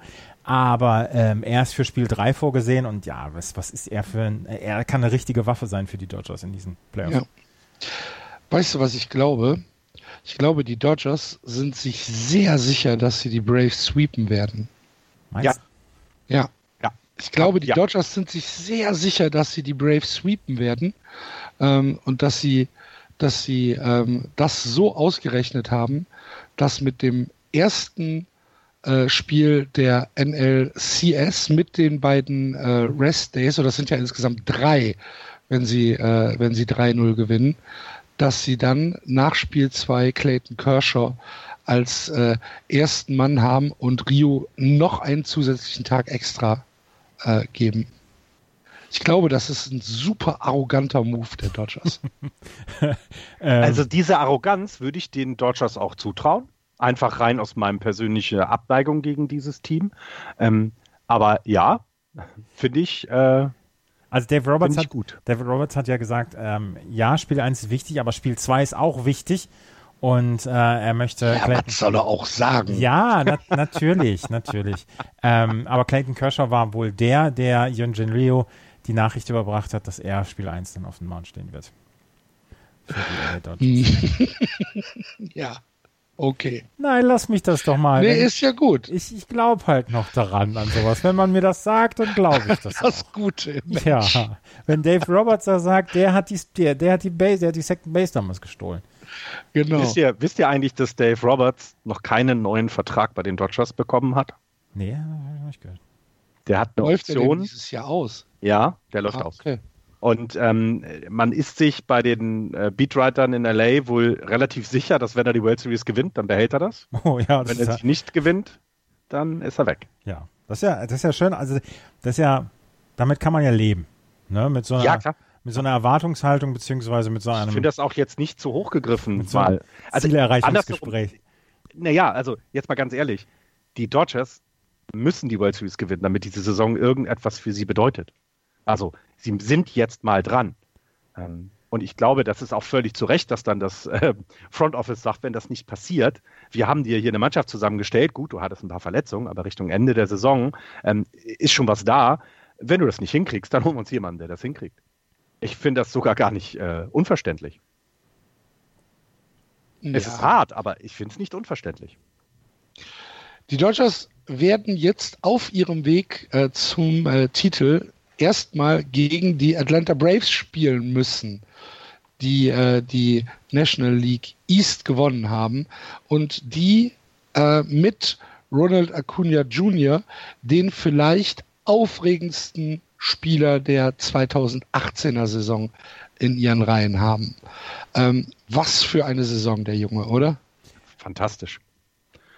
Fantastisch und dann vor allem auch belohnt werden mit einer Playoff-Teilnahme. Also eben nicht ähm, quasi in, in, in der Umbruchsaison deinen jungen Spieler ähm, At-Bats geben, sondern in der Saison, in der du dich seit, was war das, 2009, nee, 2011 waren es das letzte Mal in Playoffs oder 12 oder sowas. Äh, In der Saison, wo du wieder in die Playoffs kommst, ihn dann trotzdem, ja, also ihn hat, er ist ja eine der tragenden Säulen dieses Teams mit und das ist schon ähm, beeindruckend gut. Das gefällt mir sehr, sehr gut. Also ich bin überhaupt kein Fan der Braves. Ich mochte diese Mannschaft noch nie, aber was die in den letzten zwei Jahren da auf die Beine gestellt haben, das ist schon ähm, sehr, sehr, also da, da muss man seine Kappe ziehen und das ist fantastisch. Ich mag diesen Habitus und Gestus rund um die Atlanta Braves auch nicht. Diesen Tomahawk-Chop brauche ich, brauche ich ihn wirklich überhaupt nicht. Ähm, und ich, Der hat mich damals in den 90er Jahren mehr als einmal freitagsabends vorm Fernseher sitzen lassen. Ja, aber alles hat seine Zeit, Axel. Oh. Ja, genau. Alles hat Ja. seine Zeit. Alles hat seine Zeit, ja, du hast recht. Und ich, ich brauche. da, es war halt, ich war überhaupt nicht aware, äh, dass, dass, da, dass da irgendwas racial hinter sein könnte. Du warst noch nicht woke. Richtig. Alter, Kinder, können wir bitte weitermachen? Ja, ich, mir war es noch nicht bewusst. Ja, ja, genau, genau. Und ich, ich, Ja. ich kann auch nicht äh, abstreiten, dass auch ich eine gewisse Faszination dafür mal empfunden habe. Aber ich kann damit nicht mehr umgehen. Ich, ich mag es nicht mehr. Aber die Braves haben ein Team, was man sehr leicht, sehr gut finden kann. Mögen kann sogar. Ja, genau, Ja. mögen kann. Ja. Du hast, Schrecklich, du ne? hast, du hast Schrecklich. Ronald Mhm. Acuna Jr. hast du angesprochen. Du hast mit äh, Mike Foltinowitz einen fantastischen Pitcher, der eine, der eine super Mhm. Saison gepitcht hat. Du hast Ozzy Albies im, im Field. Du hast Nick Markakis, Freddie Freeman. Freddie Freeman, den ich einfach überragend gut finde, den ich, dem ich so gerne zugucke, weil er äh, erstens mein, mein ich einen, einen schönen Schwung hat, zweitens, weil er, glaube ich, auch ein guter Typ ist. Und da, da sind so viele Leute, die du sehr sehr leicht gut finden kannst. Und deswegen habe ich äh, dieses Jahr überhaupt kein Problem mit den, ähm, mit den Atlanta Braves. Ja, sie haben auch ihre schlechten Stories gehabt. Sean Newcomb, der sich für seine, für seine Tweets von vor, vor drei oder vier Jahren entschuldigen musste. Aber ansonsten finde ich, dass das ein Team ist, mit dem du, also für das du routen kannst, für das du sein kannst. Und ich bin für die Braves gegen die Dodgers. Das jeder jeder ist für die helfen. jeder ist für die Braves gegen die Dodgers. Wer mag denn die Dodgers? Verstehe ich gar nicht. Die Braves sind halt einfach zwei Jahre zu früh dran, aber die Braves sind ein Team. Ja, wie, wie, wie, wie, wie drücken es gewisse Leute aus? The, the upcoming Powerhouse Ja. in der National League. Also die Braves sind wirklich ähm, sehr, Al- sehr früh dran. Ozzy Albies, 21 Jahre alt, Ronald Acuna Jr., 20 Jahre alt, Dansby Swenson, 24 Jahre alt. Also äh, da sind jetzt drei genannt, die, mit denen man vielleicht wirklich erst, zwei auf jeden Fall erst nächstes Jahr gerechnet hat. Ne? Voltinewitsch, was du gerade gesagt hast, 26 Jahre alt. Sean Newcomb, 25 Jahre alt. Also da, da haben wir was, da ist etwas, was sich entwickelt. Und das Einzige, was ich den Braves deswegen, also ich glaube nicht, dass die Dodgers sie sweepen. Die Braves werden ihr eines äh, Spiel, werden ein Spiel zu Hause gewinnen. Auf jeden Fall, gehe ich ganz fest von aus, weil sie unbekümmert sind. Die Dodgers haben diesen Druck, die haben Druck. Die haben tatsächlich Druck. Es gibt nur die Teilnahme an der World Series, wie letztes Jahr. Alles andere ist eine verlorene Saison. Da kann mir auch jeder Dodgers-Fan erzählen, was er will. Das ist Quatsch. Das ist totaler Blödsinn. Die müssen die World Series gewinnen, sonst war es eine verlorene Saison. Und die Braves, die sind zwei Jahre zu früh. Die können da hingehen und sagen, hey, wir spielen Playoff-Baseball. Wie geil ist das denn? Und richtig schön lockerflockig vom, äh, vom Mount werfen, ihre At-Bats suchen, ähm, versuchen und vor allem äh, ohne irgendeinen Druck zu spielen, macht, ich glaube, das macht richtig Spaß für die. Ich glaube, das wäre eine ganz tolle Serie und wenn sie dann 1 zu 3 verlieren gegen die Dodgers, sind sie immer noch in einer hervorragenden Saison gewesen, weil sie wissen, nächstes Jahr kommen die ganzen Free Agents zu uns. Wir haben äh, genug Platz im Roster, ähm, also im, im, im in der Payroll, wir haben etwas anzubieten, wir müssen an ein, zwei Stellen vielleicht noch drehen. Und der Rest in der Division, was die Nationals, für die Mets, das ist doch, ist doch lächerlich. Wir sind nächstes Jahr wieder in den Playoffs. Und das ist halt das Fantastische. Ja. Ich tippe 3-1 Dodgers. Ich würde es mir wünschen, allein um die Planung der Dodgers durcheinander zu bringen. Ich, also, ich, ja, ich, ich mag das auch und ja. was hast du auch? 3-1, Axel, oder sagst du wirklich? Ja, ich sag auch mal 3-1. Also ich glaube nicht wirklich dran. Ich glaube, dass es eigentlich ein Sweep der Dodgers sein wird, aber ich sag jetzt mal aus purer Sympathie 3-1. Ich glaube auch, dass es ein Sweep für die Dodgers wird. Alleine wegen der mangelnden Erfahrung, dass die, dass die ähm, so ein bisschen wie das Reh ins Licht schauen. die Braves. Ja, das Kaninchen vor der Schlange kannst du auch haben. Aber du weißt, dass Rehe, die ins Licht schauen, auch ins Licht rennen, ne? Ja, Die bleiben ja nicht stehen. nee, ja. Es, ähm, Ach Gott. Aber ähm, wenn man sich jetzt so die. Ich finde so rein, also von der Sexiness hat Astros gegen Indians und Red Red Sox gegen Yankees schon mehr als Dodgers gegen Braves und vor allem auch Rockies ähm, ähm, gegen Brewers, oder? Also es tut mir ein bisschen leid, ich möchte das jetzt nicht abwerten, aber ich finde, die, die American League kann da schon ein paar bisschen mehr bieten. Die größeren. Namen- Naja, die größeren Red Namen- Sox gegen Yankees ist halt eine eine Geschichte, ne? Das hat die größeren Namen, aber also ich bin, ich bin ja, ich bin ja großer, großer Rockies-Fan. Ich möchte ja, dass die Rockies in die World Series jetzt kommen werden. Nachdem sie in 13 Innings da die, die, die Cups platt gemacht haben. Ja, aber das wäre nicht gut für den. Also ich, Dodgers, Dodgers, Red Sox, Dodgers, Yankees, das wäre mein Wunsch. Es werden aber wohl entweder die Red Sox oder die äh, Astros sein dann. Aber ja, ich, ich gönn's den Dodgers überhaupt nicht, aber die Rockies in der World Series, das interessiert halt leider dann keine Sau. Und wir sprechen dann wieder darüber, dass wir weniger Einschaltquoten in der World Series haben und die niedrigste Einschaltquote seid. Und das möchte ich nicht. Ich möchte das. Ähm aber jetzt lass die Rockies doch erstmal in die National League Championship Series kommen. Ich glaube nicht, dass die Brewers ja. äh, sagen, ja, dann, dann geht mal durch. Guter Einwand. Ja. Weil die Brewers sind ein richtig, richtig gutes Team, liebe Leute. Die Brewers gewinnen Spiel 163 auswärts in Wrigley Field und haben die beste, äh, äh, das, die beste Bilanz in der, in der National League. Sie haben die meisten Siege eingefahren, 96 Siege dieses Jahr. Und bevor wir erstmal über die, die Rockies in der World Series reden, sollten wir erstmal schauen, ob die Rockies überhaupt die National League Divisional Series gegen die Milwaukee Brewers gewinnen können. Die Brewers haben nämlich Heimvorteil. Die Brewers haben Christian Jellich. Die, die Brewers haben Lorenzo Kane und Jesus Aguilar. Die Brewers haben äh, äh, ähm, äh, Julis Chachin zum Beispiel im, im, im, im, im Pitching. Äh, Leute, das ist eine richtig, richtig, richtig gute Mannschaft. Und wenn irgendwann Josh Hader auf den Mount kommt, dann ist dann, eh alles vorbei. Dann ist Mann, eh alles vorbei. Meine Güte, ey. Das ist auch eine Waffe, die darf man echt nicht in der freien Laufbahn, in der freien Wildbahn loslassen. Ne? Was der da wirft, Himmel. Ja, ähm, ich finde deinen Einwand richtig. Die Brewers haben eine fantastische Saison gespielt ähm, mit, mit der Verpflichtung von äh, Christian Jelic und vor allem auch mit Lorenzo Kane haben sie sehr, sehr viel richtig gemacht und sind das beste Team der National League und an dem muss man erstmal vorbei. Ja, sehe ich genauso. Das Rockies da Pitching ist. Da atmet er wieder durch. Jetzt wird, weißt du, beim Andreas ist das so, du merkst, wenn die Schrotpatronen eingelegt werden, wenn halt vorgeladen wird. Ja. äh, ja. Ich fand auch Orlando Garcia jetzt in dem, äh, äh, in dem Spiel gegen die Dodgers, der war auch, äh, äh, gegen die Cubs, der war auch sehr, präsent und den hatte ich so nicht im Blick über die Saison. Man hat ja dann äh, eher tatsächlich schon immer auf Yelich oder auf, auf Kane oder auf auch Ryan Braun eben. Ähm, selbst Travis Shaw an der 3B, ähm, der Name dürfte hier im Podcast ja bekannt sein, ähm, ist ja eher jemand, den man beachtet. Aber Orlando Asia, das hat mir auch sehr, sehr gut gefallen, was der da gespielt hat.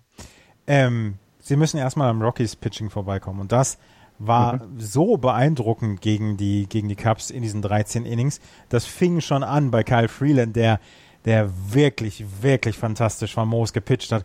Der der eine, einer von zwei Pitchern, zwei Pitchern, glaube ich, er ist der zweite Pitcher nach Ubaldo Jiménez, der es geschafft hat, über eine Saison sich qualifiziert hat für den ähm, ERA-Titel, für, für den, für den Cy Young-Titel und ein ERA von unter drei hatte für die Colorado Rockies. Und das musst du dann erstmal schaffen, wenn du 16 oder 17 Spiele zu Hause pitcht in der Meile Höhe und der famos gepitcht hat. Danach kam Ottavino, Wade Davis. Ähm, was bitte? In der Meile Höhe. Ja, genau. In der einen Meile Höhe.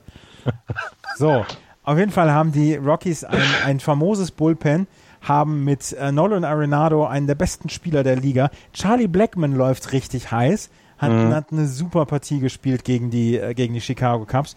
Du hast DJ LeMayu, der ähm, laut Rockies der absolute Leader im Clubhaus ist und der insgesamt gut ist. Trevor Story, der zwischendurch famose Defensivaktionen hatte und der dann auch noch drei Hits hatte gegen die Chicago Cubs.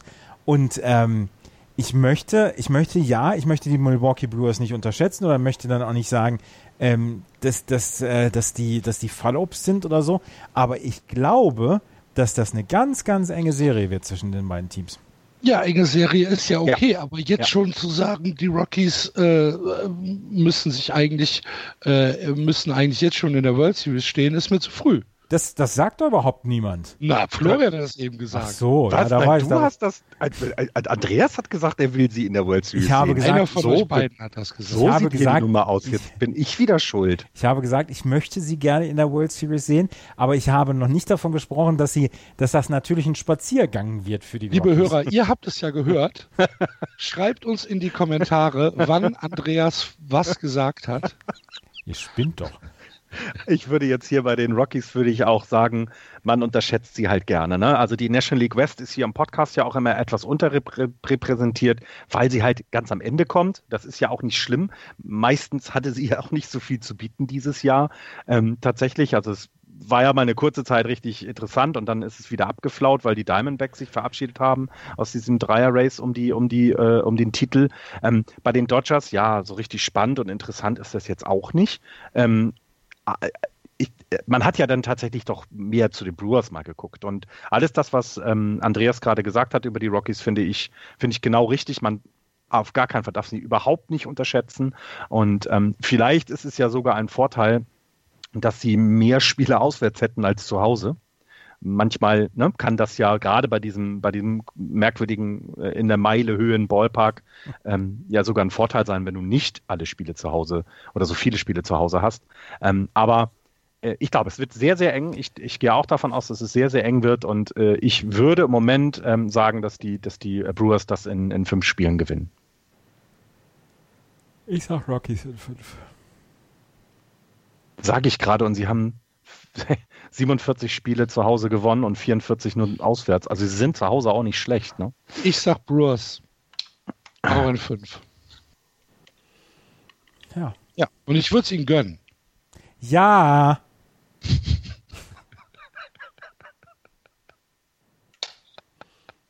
Also, dann haben wir doch äh, unsere, unsere Prediction, wie äh, man im Neuhochdeutschen sagt, für die Divisional Series abgegeben. Boston gegen New York. Wir sind alle. Nee, gar nicht wahr. Wir Äh, äh. sind, Yes. der Florian und ich sind der Ja. Meinung, dass Boston gewinnt. Andreas glaubt an die Yankees. Bei den Houston Astros gegen, den Cle gegen die Cleveland Indians sind wir uns einig und äh, sagen, dass die Astros weiterkommen. In der National League glauben wir, dass die Dodgers gegen die Braves gewinnen werden. Und bei den Brewers gegen die Rockies steht es 2 zu 1 für die Brewers. Wieder glauben Florian und ich, dass die Brewers weiterkommen und Andreas glaubt an die Colorado Rockies. Sind wir mal gespannt. Und Andreas ist wieder destruktiv. Das steht im Klassenheft. Ne? Ja, genau. Stört den Unterricht. Gut. Ja, dann sind wir soweit durch für diese Woche, oder? Eins noch, äh, Baseball-Bundesliga ging gestern die, das, die Playoff-Finals los. Die Bonn Capitals haben Spiel 1 gewonnen mit 8 zu 3 gegen die, ähm, gegen die Heidenheim Heideköpfe. Am Samstag und am Sonntag gibt es Spiel 2 und 3 in Heidenheim, jeweils um 14 Uhr. Ähm, Sport Deutschland TV überträgt, beziehungsweise Legionäre TV überträgt am Wochenende. Solltet ihr in Heidenheim und Umgebung wohnen, geht dahin, es lohnt sich. Und ansonsten schaltet gerne Sport Deutschland TV bzw. Legionäre.tv ein und äh, hört euch oder beziehungsweise guckt euch die Übertragung an, die sich äh, vor nichts verstecken muss. Das sind sehr, sehr gut gemachte ähm, Baseball-Übertragungen. Ja, der Tim Collins äh, kommentiert am Wochenende. Ja, Ah, ja, ähm, wunderbar. wie letztes Jahr auch, meine ich. Also letztes Jahr hat er auf jeden Fall kommentiert. Ja, letztes Jahr hat er für die Bonn Capitals ähm, kommentiert. Da hat dann Genau. die Bonn Capitals gegen Regensburg gespielt. Da haben die Regensburg Legionäre Heimspiele die Legionäre TV gemacht und er hat für die Bonn Capitals damals. Ja. Schaut euch das an. Und ähm, ansonsten hören wir uns nach den Divisional Series wieder. Wir machen jetzt ein bisschen ähm, äh, spontanes Programm. Äh, wir werden jetzt äh, die Serien abwarten und danach hört ihr uns dann wieder mit den Zusammenfassungen zu diesen Serien. Andreas geht in Urlaub, Ich bin Genau. erst zur heißt, World Series Andreas- wieder dabei. bitte. Ich bin erst zur World Series wieder dabei. Du bist erst zur World Series wieder dabei, genau. Andreas geht also in Urlaub. Das heißt, ihr müsst in den nächsten Wochen nicht mehr in dieses destruktive reinhören, was Andreas hier versucht reinzubringen, sondern Florian und ich versuchen hier möglichst informativ. ich, ich möchte aber noch eine, bevor wir abschalten, möchte ich noch Ach, du liebe Güte, ich bin ja noch gar nicht fertig. Ach so, ja, okay. Nee, dann mach. Ach so, ja, äh, ich wollte den Steffen vom Darmwahl-Podcast grüßen, der jetzt auch beim Baseball hängen geblieben ist und hier jetzt auch reinhört und äh, wir wieder jemanden gewonnen haben für diesen tollen Sport Baseball. Gut, gut, gut. Dann, äh, wie gesagt, war's das für diese Woche. Andreas, dir einen schönen Urlaub, Vielen Dank. ein bisschen Erholung. Und dann hören wir uns in der äh, in den World Series Zusammenfassung wieder. Und Florian und ich werden äh, dann nach der Divisional Series und äh, auf die Championship Series vorblicken. Das war's für Just Baseball für diese Woche. Vielen Dank fürs Zuhören. Wir freuen uns natürlich wie immer über eure Kommentare, egal ob bei Twitter, bei Facebook oder natürlich, was uns ganz besonders freuen würde, wenn es eine Rezension bei iTunes gibt, wenn ihr Bock habt, uns ein bisschen zu unterstützen und dieses kleine Hobbyprojekt ein bisschen, äh, ein bisschen unter die Arme zu greifen, gibt's auf der Homepage justbaseball.de einen kleinen Spendenbutton. Tja, das war's. Vielen Dank fürs Zuhören. Haut rein. Playball. Tschüss. Tschüss. Tschüss.